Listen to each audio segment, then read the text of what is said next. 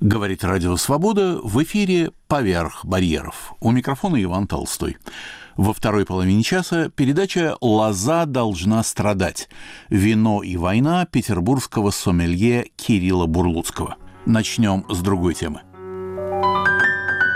Памятник Корнею Ивановичу. После долгих цензурных мучений Чуковскому повезло.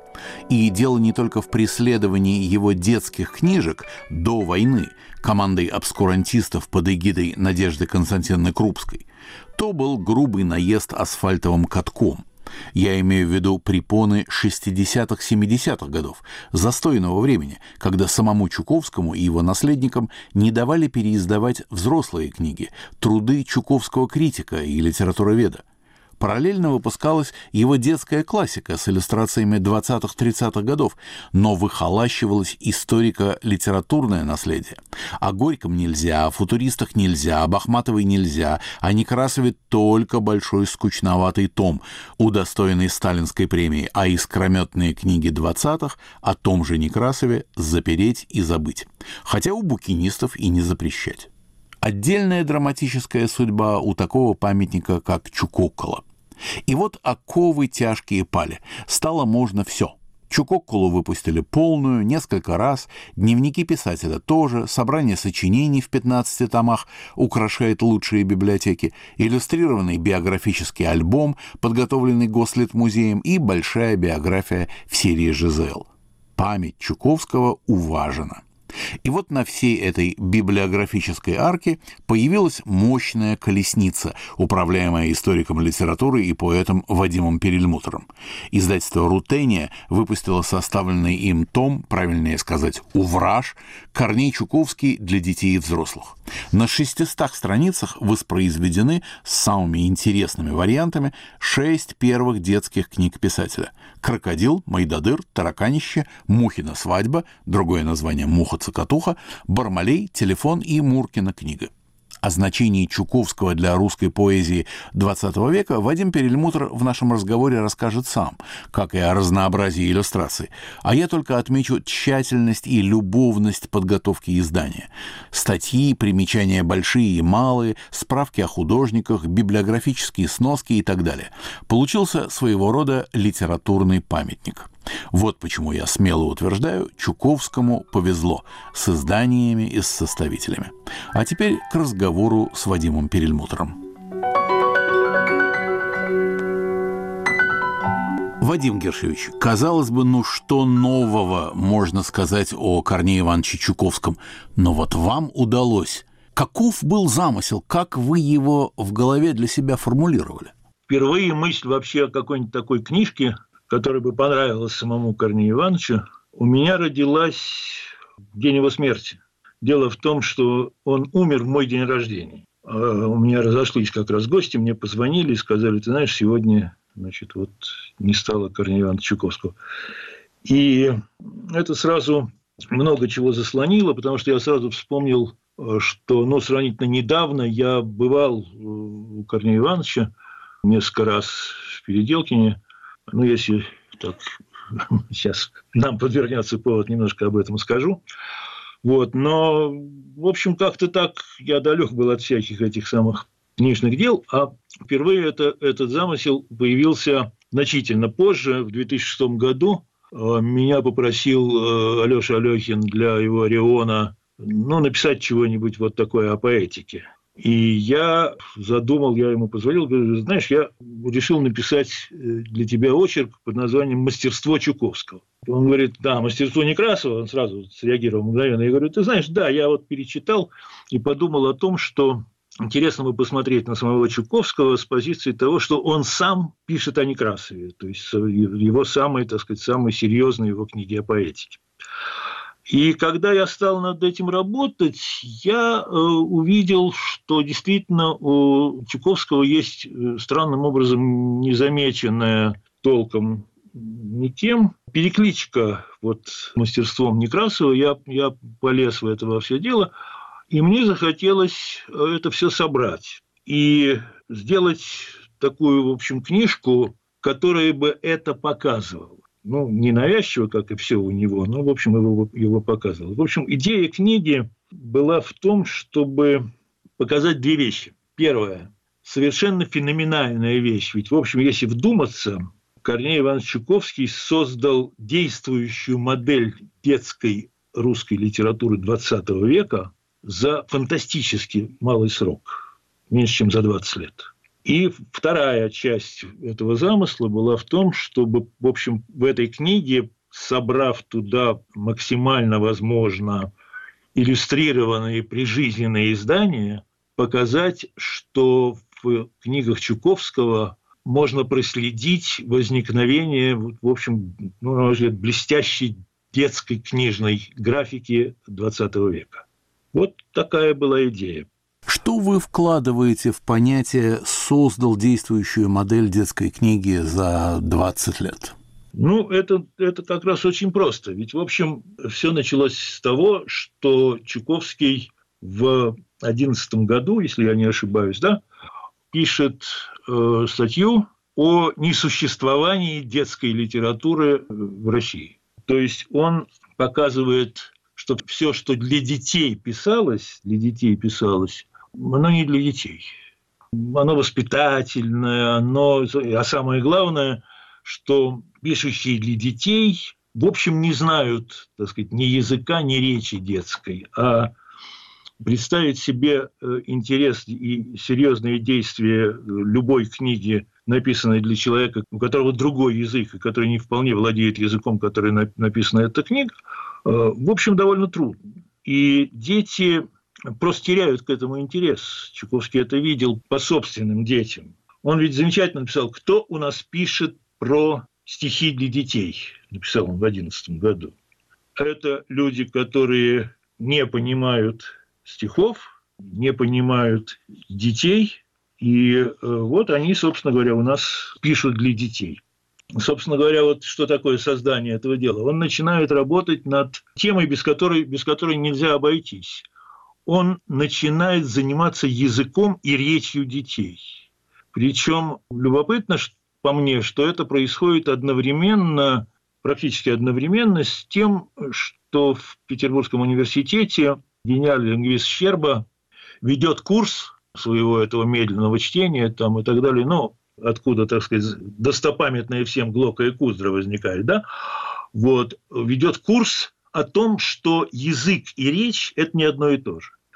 И Чуковский э, занимается ровно тем же. Он начинает изучать язык детей и начинает приближаться к тому, чтобы разговаривать с детьми той речью, которая является их речью.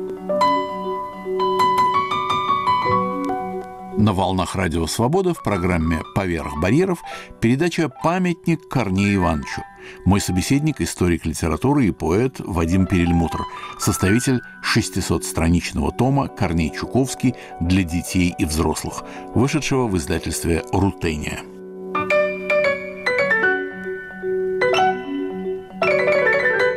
Нужна была невероятная какая-то историко-лингвистическая отвага, чтобы вдруг этим заняться. Причем он же был взрослый человек. Я бы даже сказал некоторая наглость, потому что он же самоучка.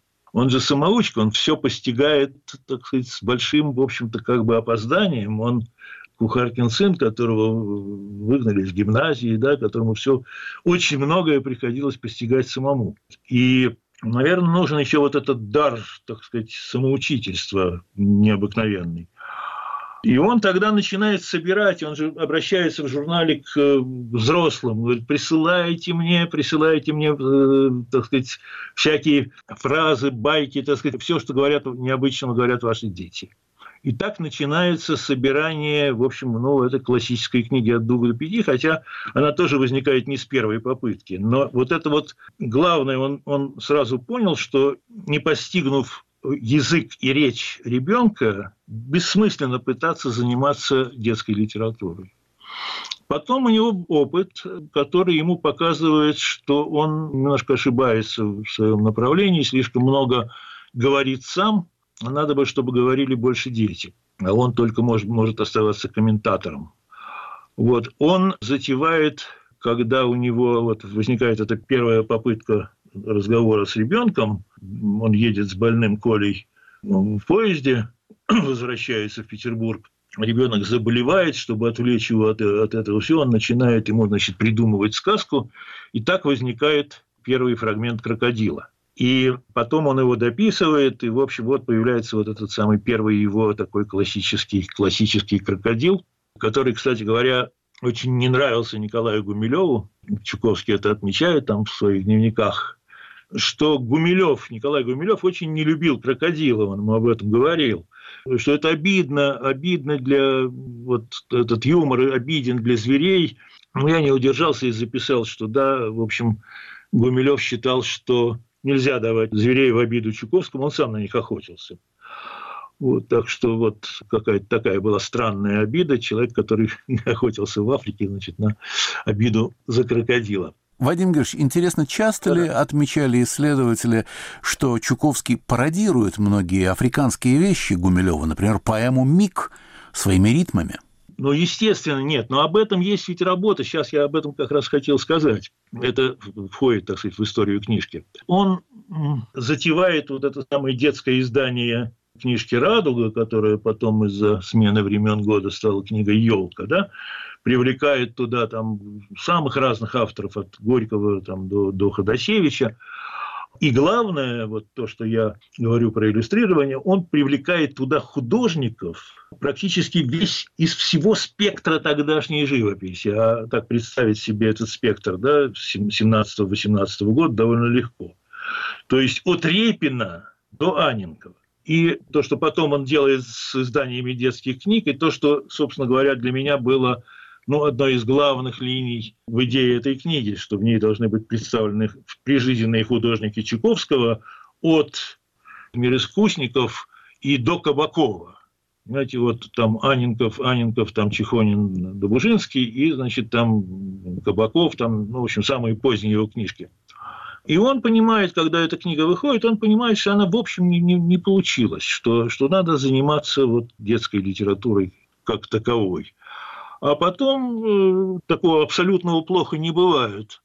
После 17 года, так, в эти вот годы гражданской войны, сразу после нее, становится очень голодно жить и художникам, и поэтам особенно. И единственное, единственное, что пользуется неизменным спросом всегда и во все времена, это детские книги, потому что все равно рождаются дети, и дет, детские книги все равно расходятся. И так, в общем-то, детская литература 20 века начинается с этой беды. Там кто только, кто только не пишет этих детских книжек. И Ходосевич, и Мандельштам, и, и Шервинский, и Кузьмин – в общем, ну, все, все, все что-то пытаются, много-много-много кто пытается. И художники там, естественно, в этом начинают участвовать, потому что эти книжки распродаются. Вот. И этот опыт, оказывается, для... он, он еще лишний раз еще смотрит на то, что происходит, и понимает, что надо вот менять, надо менять язык общения с детьми. А тут у него один с другим рождаются собственные дети, и им нечего читать. То есть не, не Плещеева или же Майкова им читать, они засыпают на, на четвертой строке. Вот. И он начинает в, в прогулках и в играх с ними, он начинает значит, придумывать там всякие считалки, скороговорки, кое-что фрагментиками потом вспомнилось, но он это все позабыл. А потом вот, э, уже выходит крокодил, уже он, так сказать, общается с крокодилом. Мы в книжке видели, там есть эти самые афишки, он устраивает вечера, он им читает их вслух, он видит их реакцию, он что-то правит по их реакции. Вот. И он начинает придумывать, как же и чего, чего с этим делать дальше. Ну, дальше идет эта история так сказать, детской, возникновения детской, детской книги. Практически с начала 20-х годов, когда выходят вот первые вот эти вот книжки, которые я в книге собрал в первом разделе, выходят первые шесть книг, я присоединил к ним еще эту самую Муркину книгу, которая никогда не переиздавалась. И не все стихи из нее потом он перепечатывал. И э, «Чудо дерева», и «Путаница» довольно сильно были им переделаны после ее смерти. Это, кстати, единственный случай, который я в книге воспроизвел, вот эти, вот эти его правки, потому что всякие мелкие правки я пояснял в своем очерке, что я некоторые мелкие правки я не стал трогать, потому что читатели сами их легко могли обнаружить а они связаны были ни с какой не редактурой, а просто с тем, как, что он много раз их читал детям, И время от времени просто в каких-то местах он улавливал, что ну, шершавость какая-то вообще не произошла, и он, так сказать, правил их, и, в общем, сам об этом, кстати говоря, говорил. Да, ну и вот э, почему я говорю за 20-летие, потому что возникает вот эта самая команда в Питере, куда приглашается, приходит Маршак в качестве союзника и, в общем, такого э, организатора дела. Вокруг него группируется вся эта замечательная команда от Хармса до Шварца. Причем это отдельная тема, но ведь мироискусники, они ведь тоже... У меня была вот как-то запись такая довольно большая, которую я назвал «Птенцы Чуковского гнезда». Потому что если внимательно посмотреть, то какой-нибудь там Иван Иванович Самовар или дядя Петя говорит, что на кого он так сердит, что это же Чуковский, это, это Майдадыр. Это Майдадыр. Это такой роман воспитания. Вообще любопытно, я так, когда делал книжку, я позабавился еще тем, что жанрово как-то попытался это все распределить. Получилось очень, по-моему, забавно, потому что э, Чуковский практически охватывает вот в этот период все э, главные жанры, литературные, серьезные жанры в детской поэзии. Он их реализует. Потому что что такое Майдадыр? Ну, это роман воспитания если к нему добавить Федорина горе, то получается такая дилогия, эпический роман. Вот. Что такое тараканище? Это роман-притча. Телефон. Производственный роман. Ну и так далее. Там, там, вплоть, до, вплоть до фэнтези путаницы. Но почему 20 лет? Ну, потому что практически с начала 20-х годов до Второй мировой войны картинка сложилась практически все будущие классики этого, если они уже к тому времени родились, все будущие классики этого жанра, они уже стартовали в литературе. На волнах Радио Свобода в программе «Поверх барьеров» передача «Памятник Корнею Ивановичу». Мой собеседник – историк литературы и поэт Вадим Перельмутр, составитель 600-страничного тома «Корней Чуковский для детей и взрослых», вышедшего в издательстве «Рутения».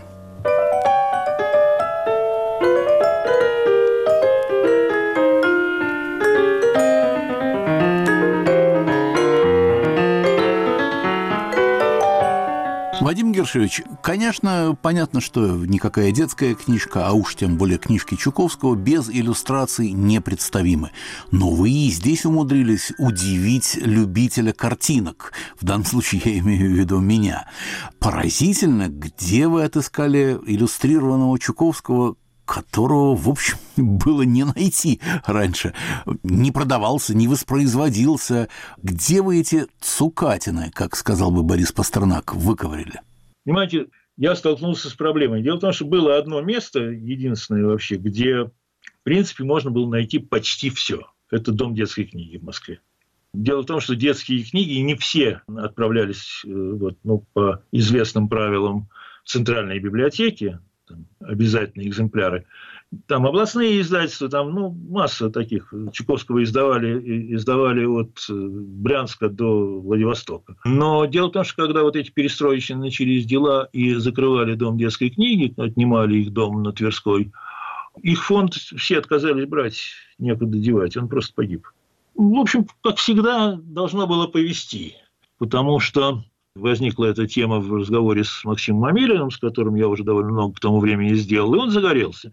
И это была большая удача, потому что Амелин не только поэт, там, издатель, он библиофил такой настоящий, серьезный.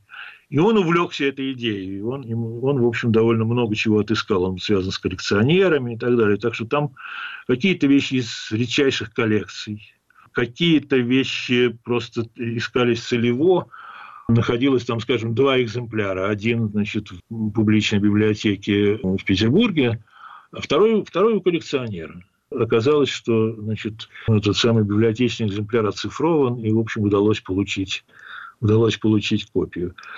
И вместе с ним, с привлечением там еще некоторого количества коллекционеров детской книги, я впервые, кстати говоря, узнал, что это такой очень мощный клан коллекционера детских книг. Это же, в общем, большие редкости, потому что детские книжки довольно плохо сохраняются, как вы понимаете, особенно тонкие. И мы искали э, книжку большим тиражом, выходившую в «Малыше» в 60-х годах. С, с рисунками был такой довольно знаменитый детский книжный иллюстратор. Кучу книг сделал Евгений Монин. У него был цветной Майдадыр, мы это знали. Нашелся один экземпляр. Его не было там ни у дочери Монина, которая сама художница, в общем, нигде. Нашелся один экземпляр. Другая вещь, по-моему, более забавная. Известно, что там было 10, 10 изданий телефона подряд а, Рудаков. Ну, бери любое, да? Оказалось, что не любое. Я э, отсканировал шестое, а потом, значит, Максим докопался, и мы стали искать, что до четвертого издания у Рудакова персонажи были одеты в буржуазные одежды, старые одеяния. А после четвертого издания ему в редакции рекомендовали переодеть героев. И он их переодел в рабочие одежды. Так что, вот видите, не только смена художественных стилей и манер, но еще и смена исторических и политических эпох прослеживается по книгам Чуковского. Естественно, естественно. Ну, собственно говоря, и, и, и я же не случайно туда постарался, так сказать, все эти дать документы, там, сопровождающие, ну, в общем, как вы заметили, все это довольно коротко, чтобы не сильно отвлекало, но там очень вся эта борьба немножко оттенена. Я знал об одном эмигрантском издании «Крокодила». Чуковский его никогда не упоминал. Считалось, что э, «Крокодила» было одно издание с э, Реми. Вот, Чуковский ни в каких библиографиях ничего не упоминалось. Я знал, что его переиздавали в Берлине. А Максим нашел харбинское издание и тоже дал обложку. Знаю, что Чайковский про берлинское издание знал, но не упоминал по понятным причинам. А вот сдал ли он про харбинское издание, я просто не, у меня нет сведений. Ну и были э, необычные вещи, которые ну, даже на меня так произвели впечатление. Например, когда я увидел, я не знаю, обратили вы внимание, такое отдельное или нет, там есть к тараканищу вашего любимца Чехонина, там есть тараканище, иллюстрированное таким немцем Эпле в 1966 году. Да-да, совершенно не, неожиданно. Я даже никогда не слышал о таком издании. Но его нет ни в одной библиографии. Он, что называется, нашелся. Вот, по-моему, замечательная работа. Причем это уже такая, она поздняя, она то такая тараканище после 20-го съезда. Потому что там вот это вот генералиссимуство очень подчеркнуто. Что сказать хотя бы коротко об издательском послевкусье в связи с этой книгой? Ну, она книгой года признана была в, в этом самом, в 21 году. На нее там мэрия московская, значит, выделила деньги на закупки, чтобы во всех, значит, детских библиотеках она была Москвы. Ну, вот какая-то такая реакция. Ну, это вот. замечательная судьба тогда. Да, да критических откликов я тоже, в общем не видел, но я их и не очень ждал все-таки это, ну, там масса лет прошло уже со дня смерти Чуковского, да, он классик, там, там все. Вообще, когда я первый раз, первый раз на каком-то своем выступлении сказал, что, судя по результатам, Корней Чуковский оказался самым влиятельным русским поэтом 20-го столетия. Ну, я, я пояснил, что все очень просто. Практически все стихотворцы, писавшие по-русски, родившиеся после 20-го года, вот за последние, там, вот в последние столетия, да, они вырастали на книгах Чуковского. Вот то, что вы упомянули, то, что я немножко сказал о том, как русский символизм и постсимволизм, значит, там его детской поэтике проступает, да, они это все усваивали с молоком матери. Свобода ритмическая, свобода перехода из размера в размер, так сказать, вот это вот, это вот словотворчество, по ходу строки. Ведь почему Некрасов, почему он так, э, Чуковский, именно им занялся, и почему он так увлекся идеей вот этой самой темой поэтики в длиннословии у Некрасова? Потому что он вдруг понял, что вот это, если помещаешь, строишь в поэзию на чередовании длинных слов, возникает возможность менять ритм. Потому что длинное слово позволяет сдвигать ударение при чтении. Ну, ну, простая вещь. Вдруг из подворотни страшный великан, рыжий, усатый, таракан, такой, такой хорей, да? Таракан, таракан, тараканище, анапист. Ну вот. И все это усваивалось молоком матери, потому что это потом, так сказать, потом человек, если он там становится стихотворцем, Потом, сильно позже, он начинает выбирать своего поэта, так сказать, это там Маяковский, Ходосевич, Пастернак, Ахматова, там, кто, в общем, ну, выбор довольно богат. Но Чуковский уже в нем сидит к этому времени, понимаете? И я, когда впервые сказал, меня, меня как-то так вот, ну, разве что пальцем и виска не покрутили. А я сравнительно недавно чего-то вспомнил об этом с Безродным, вот, и он мне сказал, ну, ну Вадим, с того момента, как вы это впервые сказали, это, на сейчас это для стиховедов стало уже общим местом. Так что вот это вот, так сказать, самый влиятельный русский поэт.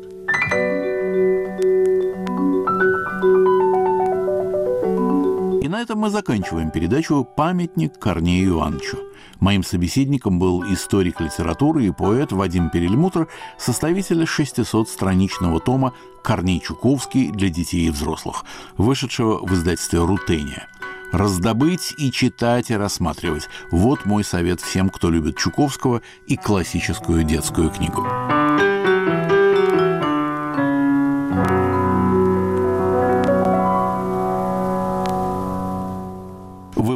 «Поверх барьеров» на волнах свободы. У микрофона Иван Толстой. Продолжаем передачу.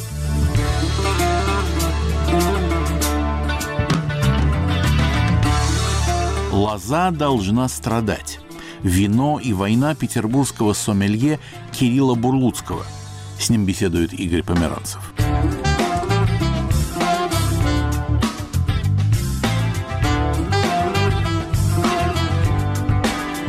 Кирилл, у вас репутация лучшего или одного из лучших сомелье и винных критиков Петербурга.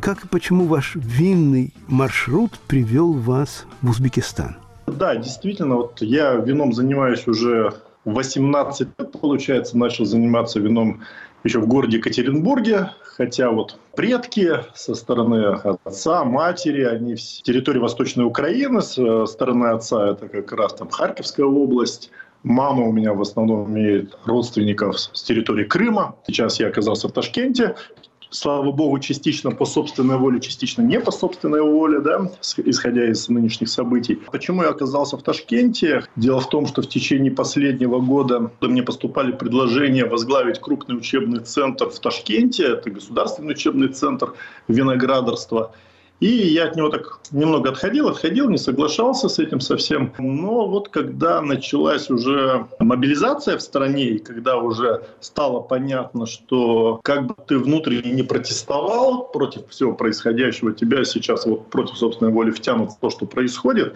это уже, конечно, переполнило чашу терпения, и ты понимаешь, что ты оказался не в 21 веке, а где-то в середине вдруг 20 века, где тебя могут обязать идти, собственно говоря, там врагов, ну а врагов ты не видишь, потому что это в какой-то степени твои родственники, да, ты сам происходишь с этих территорий. Продолжая чуть-чуть вот эту вот тему войн. Войны – явление разрушительное. Каким образом войны разрушают винную культуру? Насколько войны разрушают винную культуру, настолько они создают винную культуру. Да? Ибо если мы уйдем в историю виноделия, мы с вами увидим, что только благодаря распространению Рима на север, движению от э, Италии в сторону Германии привело к появлению вообще виноделия на территории Германии юга Британии, между прочим, да, все было благодаря древним римлянам.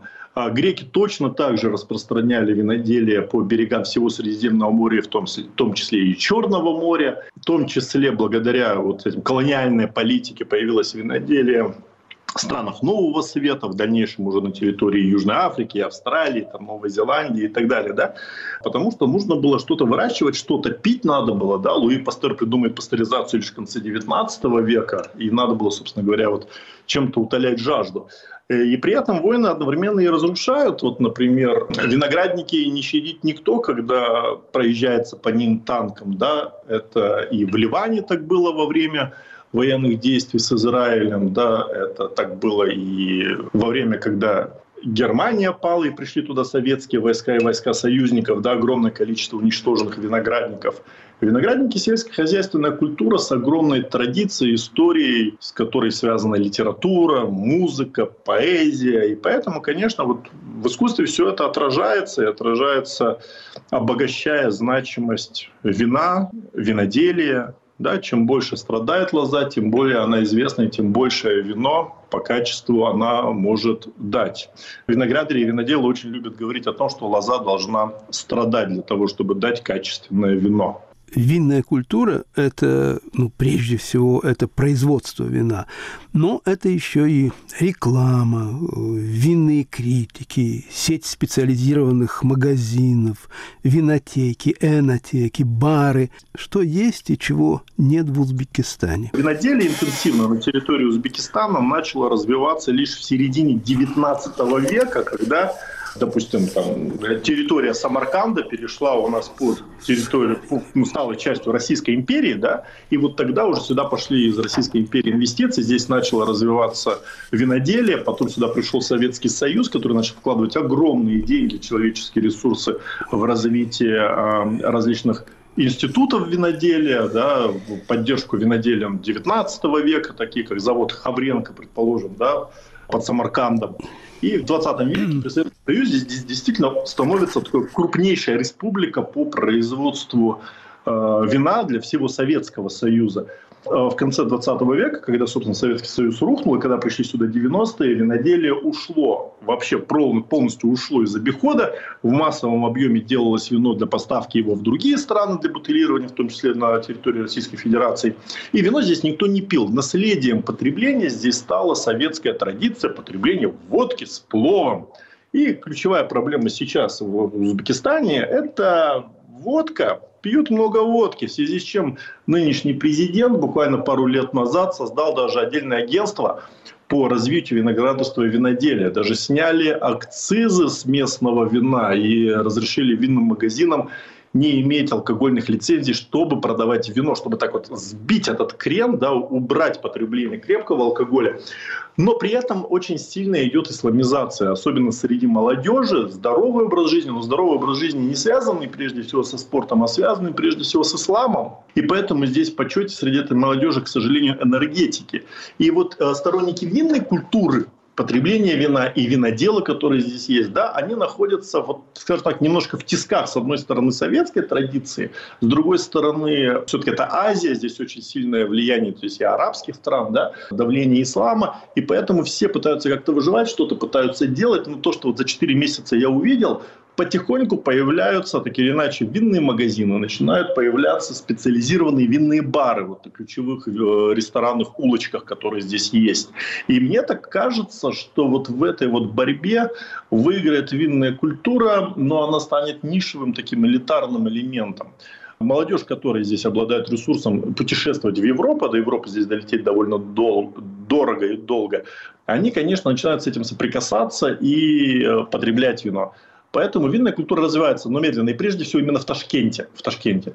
А Самарканд, Бухара – это вот совсем пока еще очень-очень далеко. И причем вот эта вот винная культура, к сожалению, развивается именно на европейском вине, а не на местном вине. Потому что местное вино пока чуть-чуть еще стагнирует. Но я думаю, что вообще-то будущее есть. Какое, не особо понятно, но оно однозначно присутствует. Чем вы занимаетесь в вашем институте? Это называется Центр государственное унитарное предприятие, учебный центр виноградарства. А учебный центр был создан 4 года назад, но его предыдущее руководство акцентуировало внимание на обучении виноградарей, причем по старым технологиям, по старым методичкам, по старым системам, без разницы, технический виноград выращивают или, собственно говоря, столовый пищевой виноград выращивают. Моя задача была, когда я сюда пришел, сделать таким образом, чтобы изменить систему обучения и обучать прежде всего виноградарей, занимающихся техническим виноградом, из которого делают вино. Это же совсем другая система подвязки лозы, да? это совсем другая система культивации, система сбора винограда, обработки, взаимодействия с последующим производством с виноделами, которые должны сказать, что им нужен за виноград. Да, это совсем другая история. Эта задача переиначить. Плюс мы открыли здесь курсы сомелье при этом учебном центре. Да, впервые, за, я думаю, что вообще нигде в мире больше такого нет. Это государственные курсы сомелье. Дело в том, что есть указ президента о развитии винной культуры. Вот цепляясь за этот указ, мы создали направление, которое полностью спонсировано государством. И за три месяца мы обучили порядка 300 человек на наших кратких курсах винной культуре, где рассказываем о винной культуре Европы, Нового света, о том, как правильно дегустировать, что такое сочетание еды и вина. И, безусловно, я всегда рассказываю про историю виноделия. Человек, который разбирается в вине, должен знать историю вина, а не просто уметь его красиво потреблять. Вот. А при этом направление именно 23 года – это прежде всего обучение будет виноградарей и виноделов, повышение квалификации по современным технологиям.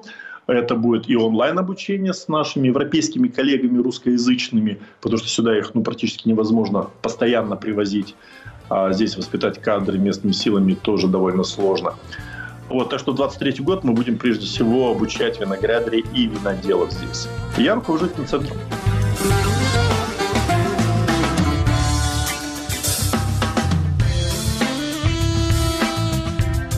На волнах Радио Свобода в выпуске «Поверх барьеров» вы слушаете передачу «Лоза должна страдать. Вино и война петербургского сомелье Кирилла Бурлуцкого». С ним беседует Игорь Померанцев.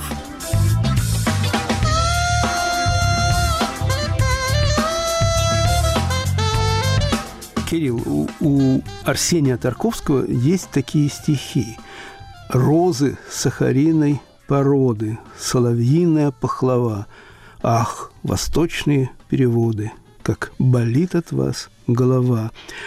О вине поэт не говорит, но э, сладкий привкус после прочтения этих стихов э, остается. Можно ли сказать, что Узбекистан – страна сладких вин? Ну, по крайней мере, преимущественно сладких. Вы знаете, Игорь, наверное, я с этим вот сейчас уже не соглашусь, но если бы вы мне задали этот вопрос 30 лет назад, я бы согласился. Дело в том, что действительно советский период производства вина, он прежде всего фокусировался на сладком и на крепленном вине. Тот же завод Хавренко, который я уже упоминал, или завод игристых вин в Ташкенте, да, это были прежде всего полусладкие, сладкие варианты игристых вин. И, конечно же, 19 век, это, конечно же, были сладкие крепленные вина прежде всего. Сейчас современные виноделы пытаются делать европейский стиль, и практически ни у кого нету сладкого вина, делают сухие варианты, и я вам скажу, очень даже получается неплохо, и есть даже эксперименты с местными редкими сортами винограда. Но все прекрасно понимают, что в нынешнем мире, а, современном мире, вино должно быть сухим, и ни в коем случае без добавления стороннего сладкого компонента. Я так предполагаю, что, возможно, в ближайшие 10 лет разовьется направление сверхкачественного сладкого вина, которое делают из винограда позднего сбора. Да, вот, э, известная вам книга стихов, например, называется «Поздний сбор», да?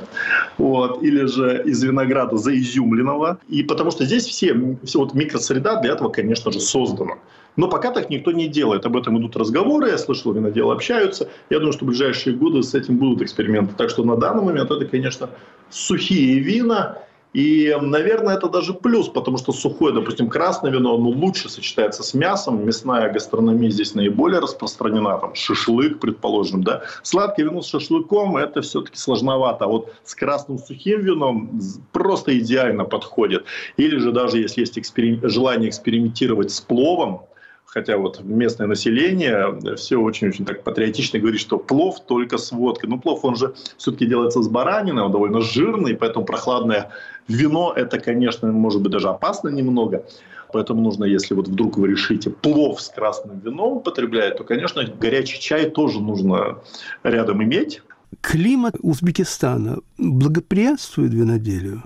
Это резко континентальный климат, Зимой здесь бывают редкие заморозки, а иногда, как в эту зиму вот сейчас, раз в 30 лет пришли морозы минус 25. Причем это не те морозы, которые минус 25, где высокий уровень влажности, да, предположим, там Лондон, да, или Санкт-Петербург. Это пустыня, и здесь минус 25 ощущается, как у нас, ну, наверное, минус 40. Это очень холодно, при этом полностью без ветра. Это очень плохо сказывается на лозе, безусловно. Лоза там может до минус 30 выдержать. Дальше уже зимой, конечно, очень тяжело лоза гибнет. Летом лоза хорошо функционирует, ягоды хорошо функционируют, набирают фенолы, сахаристость, когда жара не больше 25-26 градусов. Во многих районах Узбекистана жара достигает плюс 50, иногда плюс 60 с лишним градусов. Да? Поэтому лишь в высокогорьях, вот, например, около Ташкента, да, абсолютно потрясающие красивые есть районы. Это Паркент или Запаркент. Да, это вот те территории, где более-менее, ну, так, ну хорошо, мы наблюдаем перепады дневных, ночных температур, и летняя температура там как раз где-то до уровня 25 доходит, но не больше. И вот здесь как раз в Паркенте, я считаю, идеальные абсолютно условия для производства винограда. Или, предположим, в Сурхандарье можно найти несколько мест, там есть винодельня Султон, и вот тоже есть неплохие задатки, чтобы делать хорошее вино. Так что я бы, наверное, вот выделил прежде всего паркенскую зону около Ташкента, где идеально подходят условия. Я когда первый раз здесь оказался, в августе прошлого года, мы с человеком, который меня вез показывать виноградники, заболтались, и я не заметил, как мы приехали в регион, мы вышли из машины, я вдохнул воздух, посмотрел вокруг, и я понял, что вот если тополя заменить на кипарисы, то легко можно спутать с Тосканой. Вот это зелень, холмы, вдалеке виднеющиеся горы – домики, к которым идут тропинки. Очень напомнило мне классический европейский пейзаж, но очень одинокий по-азиатски. В ташкентских, э, хороших ташкентских ресторанах есть винная карта. Европейские вина соседствуют с местными? Да, однозначно соседствуют. Есть винные карты. Здесь очень немного виноторговых компаний, которые привозят сюда вино и европейское, да, потому что культура потребления, она такая довольно еще слабенькая пока, да, и винные карты, несмотря на это, присутствуют. Присутствуют, конечно, не, не столь разнообразные, как, предположим, в Лондоне, в Британии. Да, там, там самые крупные винные карты. В Праге можно найти хорошие винные карты. Здесь слабже, чем в России винные карты. Да. А, кстати, я вот знаю, вот э, до военных событий в Украине тоже были очень такие приличные винные карты, там законодательство было таким образом отрегулировано, что можно было привозить вина. Вот тут очень много коллег с Украины у меня, с кем мы общаемся. При этом, да, местное население в Ташкенте привыкает к европейским винам. Европейские вина здесь довольно дорогие. Вот то вино, которое, допустим, Пиногриджо в Италии стоит 3 евро, здесь доходит в цене до 30 евро до 30, понимаете? И это просто в магазинах, в ресторанах там до 40 евро доходит. Есть, соседствуют с э, местными винами. И местные вина, что самое интересное, здесь стали популярны совсем недавно, как раз когда пошла волна иммиграции из России, из Украины, буквально последний год, потому что, вот, собственно говоря, вот как сейчас принято говорить, релаканты интересуются аутентичной культурой, да, европейское вино, понятно, интересуется евро... Э, аутентичной культурой, и прям начал расти спрос на местное вино, поэтому местные виноделы очень серьезно задумались о том, чтобы увеличивать и объемы производства, и качество производства. Так что, я думаю, в ближайшие годы, благодаря тому, что происходит, виноделие здесь может дать интенсивный толчок чай э, соперничает с винами или они живут независимо друг от друга? Абсолютно независимо. Чай здесь это прежде всего даже, я бы сказал, не сколько узбекская культура или ташкентская культура. Вы знаете, та, чай здесь пьют в турецких ресторанчиках. Вот здесь вот безумно популярны, популярна турецкая кухня, вот огромное количество заведений – и везде подают, вы пришли, садитесь, и вам дается чай. Бесплатно. Сразу же. Чашки чая. Чай пьется просто вечером, просто днем пьется чай. Но винная культура это все-таки немножко другое. И все-таки вот к вину здесь все равно относится как к празднику, а к чаю как к празднику не относится. Да? Э, вино это всегда сопровождение какого-то события. Даже если вы один пьете дома вино на кухне, это все равно для вас какое-то ну, событие, с чем-то это связано. Чай нет, здесь такого нет. Я думаю, этот элемент э, чайной культуры здесь ушел, его нету. Но чаем сопровождает, конечно, ну, как и водкой, потребление плова. Ну, что баранина, вот, жирное мясо, да, это есть. Так что нет, я думаю, что они не конкуренты, и это скорее два совершенно полярных мира. У Самарканда был когда-то свой винный профиль. Он сохранился, этот винный профиль? Вы знаете, нет, у Самарканда винный профиль не сохранился. Я бы сказал так, он карамелизировался, я бы сказал. Да? Когда-то он был сахарным, сейчас он карамелизировался и сладок для туриста заезжего, да, который попадает как раз э, на старые советские винные заводы. И вот э, в Самарканде можно найти где-то в винных магазинах вино, там прежде всего вот как раз в старой стилистике, да. Он скорее стал такой матрешкой туристической, вот, потому что рестораторы в Самарканде, я с ними знаком, ательеры в Самарканде, конечно же, все-таки предпочитают ставить сухое вино, и узбекское, и европейские вина. И однозначно, конечно, в большом количестве это все-таки водочная культура. Я бы сказал, что Самарканд – это а, как раз больше культура теперь крепкого алкоголя. Такая очень мужская культура.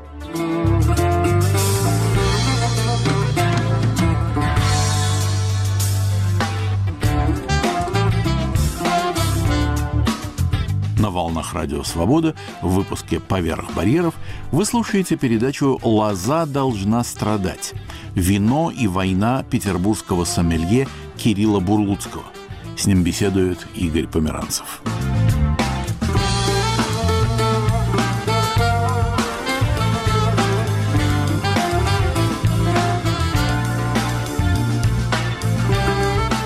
В винной культуре есть такой термин винодел-гаражист. Так называют людей, которые производят вино для себя или для соседей. Какое качество вин такого рода? Здесь даже есть отдельная группа гаражных виноделов. Ее возглавляет известный здесь человек по имени Сергей Данилов. И эта вот группа гаражистов, они действительно вот сами со своих небольших участков собирают виноград, потом вместе на одном производстве делают вино, но делают его каждый по-своему. Вина часто довольно неплохого качества. Но, однако, вот это европейское понятие да, э, гаражного вина, которое пошло э, Жана Люка Тюнивена, да, там, собственно, из Бордо, которое пошло от тосканских, супер тосканских вин, от израильских бутиковых э, виноделин, которые делали только для одного магазинчика бутика, оттуда понятие бутиковое вино, а гаражное это у нас пошло как раз от Тюнивена, который делал в гараже свое вино. А здесь это не особо применимо, потому что нет вот этой многовековой традиции производства вина, которая бы позволила обычному местному жителю, обладая вот этой информацией, полученной от родителей, от дедов и так далее, сделать сверхкачественное вино, которое будет пить он сам или очень ограниченная группа людей. Здесь все-таки гаражное вино – это гаражное вино довольно простое, очень легкое, не всегда идеально сделанное – но его пьют, конечно же, ну, вот в основном круг любителей, круг друзей вот этих виноделов. В продажу они обычно не попадают в открытую, по крайней мере. Так что я бы все-таки вот эту вот гаражную культуру э, виноделов Узбекистана все-таки поставил немножко в сторону от гаражной культуры виноделов Европы. Какая биография у узбекских вин? Я имею в виду, прежде всего, царские и советские времена. Э, царские, советские. Вот мы сегодня уже в диалоге с вами слегка касались, касались этого вопроса в начале, да, но вот когда Самарканд, собственно, перешел под территорию Российской империи, так называемый Туркестанский край, да, стал Туркестанским краем, то тогда, конечно, на его территорию пошли уже инвестиции, а, пошли лозы, и здесь начали восстанавливать виноделие, которое здесь было в доисламский период. Доисламский период, оно было очень сильно развито. На протяжении всего исламского периода это, конечно, не поощрялось. А при этом, соответственно, в Самарканд, в районе Самарканда, да, в Туркестанском крае начало развитие виноделия. А вот в Бухаре как раз которая у нас не входила в этот Туркестанский край. Это был у нас Бухар, Бухарский э, э, Эмират, да, Бухарское ханство. Вот там развития не было вообще никакого. Но, тем не менее, примерно в 1897 году начинаются какие-то события, да, начинается развитие, и лишь в конце 19 века в Бухаре начинает производство э, вина в Самарканде чуть-чуть раньше. Основной толчок – это, конечно, советский период, когда полностью, вот, помните, да, это время, все религиозное убираем в сторону, и все. И у нас появляется такая вот республика, фабрика по производству какой-то, в какой-то одной отрасли для всего Советского Союза. Все. Климат более-менее подходит, в деталях разбираться не будем, но тогда и наука была еще не на том уровне. Виноград растет, растет, замечательно, значит, делаем вино для всего Советского Союза. И, конечно же, вот этот подход стал огромнейшим толчком к э, развитию винодельческой отрасли здесь. Парадоксально, да, вот мы вот так потихонечку, так или иначе, возвращаемся вот к вашему изначальному вопросу о вине и войне, да, вот а, скажем так, где-то оккупированных территориях или не оккупированных территориях, что происходит вообще с виноделием, когда происходят вот эти вот не очень приятные события. И вот советский период, я бы сказал так, это была некая такая кульминация развития э, виноделия в Узбекистане, и сейчас потихонечку она восстанавливается. Но сейчас путь Узбекистана сам находится на перепутье, куда ему двинуться, в каком направлении ему двигаться дальше. Я думаю, ближайшие годы покажут. Кирилл, я отвлекусь немного от э, винной темы. Какие открытия сделал для себя петербуржец в Ташкенте? Люди, быт, архитектура. ландшафт? Я первым делом, что для себя открыл, это, конечно же, люди. Я скажу так, впервые я оказался в Узбекистане в августе прошлого года, буквально на одну неделю. А потом полтора года перерыв до моего нынешнего переезда. И вот уже во второй свой визит сюда, когда я начал очень плотно общаться с местным населением, причем действительно очень плотно, да. Я приехал сюда вообще э, без денег, без копейки. Бизнес, у меня же школа сомелье в Петербурге, полностью остановился из-за всех этих событий. И я здесь две недели жил в хостеле, вот, собственно говоря, где жили не очень обеспеченные слои населения и где останавливались паломники, когда ехали дальше на сторону Самарканда и в сторону Бухары. Поэтому я уже тогда погрузился и начал наблюдать, что вообще происходит, как люди общаются. Потом, собственно говоря, вот политики, здесь бизнесмены, это как раз я же на государство работаю, да, плюс рестораторы. И я для себя открыл потрясающую вещь. Это дружелюбие, улыбка и всегда желание подать руку помощи и никаких упреков в чем-либо. Причем большая любовь к России, к русским. Это, это очень важно, да? Даже несмотря на те события, которые сейчас происходят. Почему? Потому что в России, когда говорят Узбекистан или узбеки, в большинстве своем вы слышите и видите какие-то отрицательные эмоции. Или немножко высокомерные, немножко такие с ухмылкой. Вот это есть. И за какой-то момент мне даже стало немного неудобно за то, что я как-то вот культурно разделял эту точку зрения, не являясь знакомым близко с этой культурой. Это первое.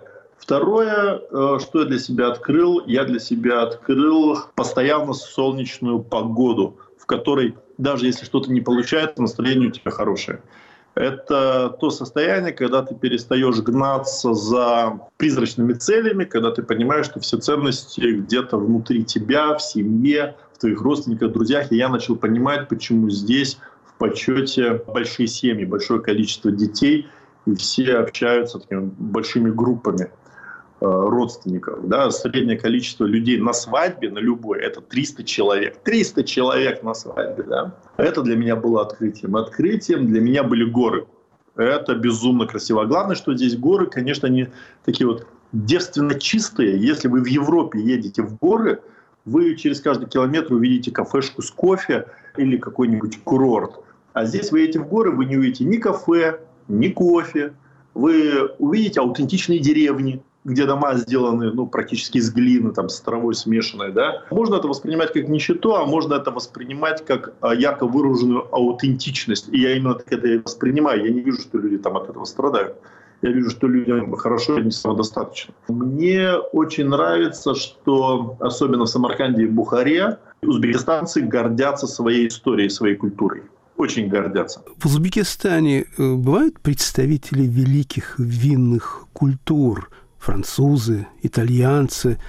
Вы с ними общаетесь? Вы обмениваетесь мнениями? Вы знаете, здесь представлены их вина. Здесь много действительно великих виноделин, великих брендов, и французских, итальянских, испанских, и даже из нового света.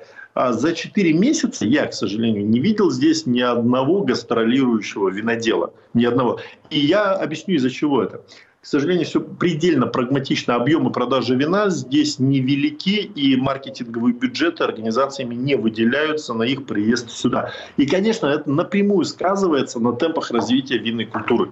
Вот я сейчас общаюсь с торговыми компаниями, говорим о том, что, конечно, крайне важно привозить сюда носителя винной культуры, винодела, виноградаря, европейского сомелье, да, люди, которые не в одном поколении занимаются вином, потому что именно это является распространением культуры через язык, через речь, через взаимодействие, через тело и так далее, и так далее, а не просто через потребление продукта, через потребление вина.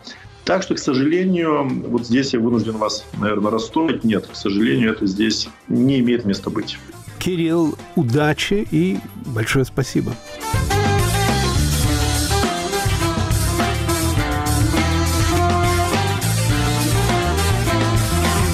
На волнах Радио Свобода вы слушали передачу «Лоза должна страдать».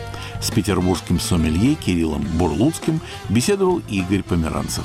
Над выпуском «Поверх барьеров» работали режиссер Юлия Голубева и редактор Иван Толстой.